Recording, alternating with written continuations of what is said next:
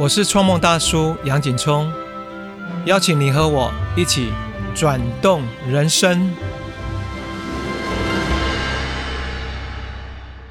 然后有一个角色，我觉得我也想跟你聊聊，就是 Lento 这个角色。他原来是一个单纯只是爱唱歌的人，嗯，后来他因为唱歌唱得很好，就变成一个 star，对不对？对对对。可他变成 star 以后，他就有一个好像固定的就是。我就是穿高跟鞋，对，那我出去就是一个什么样的状态？比如说我现在是我叫洋葱，嗯，我是蜂巢唱片的老板，对，哦，像你呢，你是戏演，然后你是导演，我们会不会有时候过度于嗯。想要扮演我们这个角色，然后忘了做我们自己？对对对对对。哦，我觉得你这个部分在处理 lento 这个部分，我非常非常喜欢。这个部分你可不可以多聊一下？这个部分也是，当然我们每一集都会有一个客所谓的客人或患者来给天意看，这样，然后在设计上面希望有涵盖很多不同的社会的性别啊、阶级、职业啊都有这样。然后 Lato 是其中一集，他是歌手嘛，那我觉得他也是某种，比如说我自己或我身边看到一些，不管是演员也好啊，或导演也好，或者是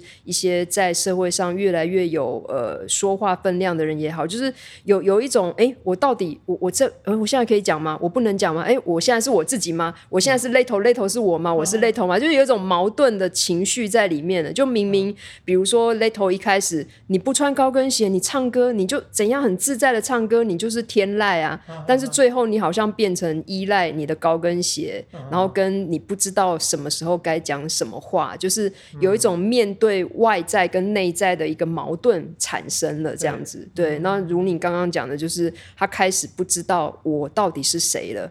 可是明明我这个你一开始的发展是我是很很鲜明的，可是到最后反而变得慢慢变得，哎，我是谁？我好像不见了。对，我不见了。那我是这个人吗？这个人是我吗？有这种矛盾的关系，这样。对，那这可能也是我拍。纪录片的一个经验跟训练吧，就是因为拍纪录片，你必须把一个人还原成原本的人的状态嘛。呃，我想应该说，我拍的纪录片，我想要寻找这个人的内在的本质啊，那个创作的动力跟本质在哪里？那可能是不会变的。对我很想看到那个东西，所以等于说，也在这个剧里面，好像透过 Little 这个角色去还原。那 Little，你你是原本是什么？最原本的、最纯粹的那个力量来源是什么？对对对对对对对。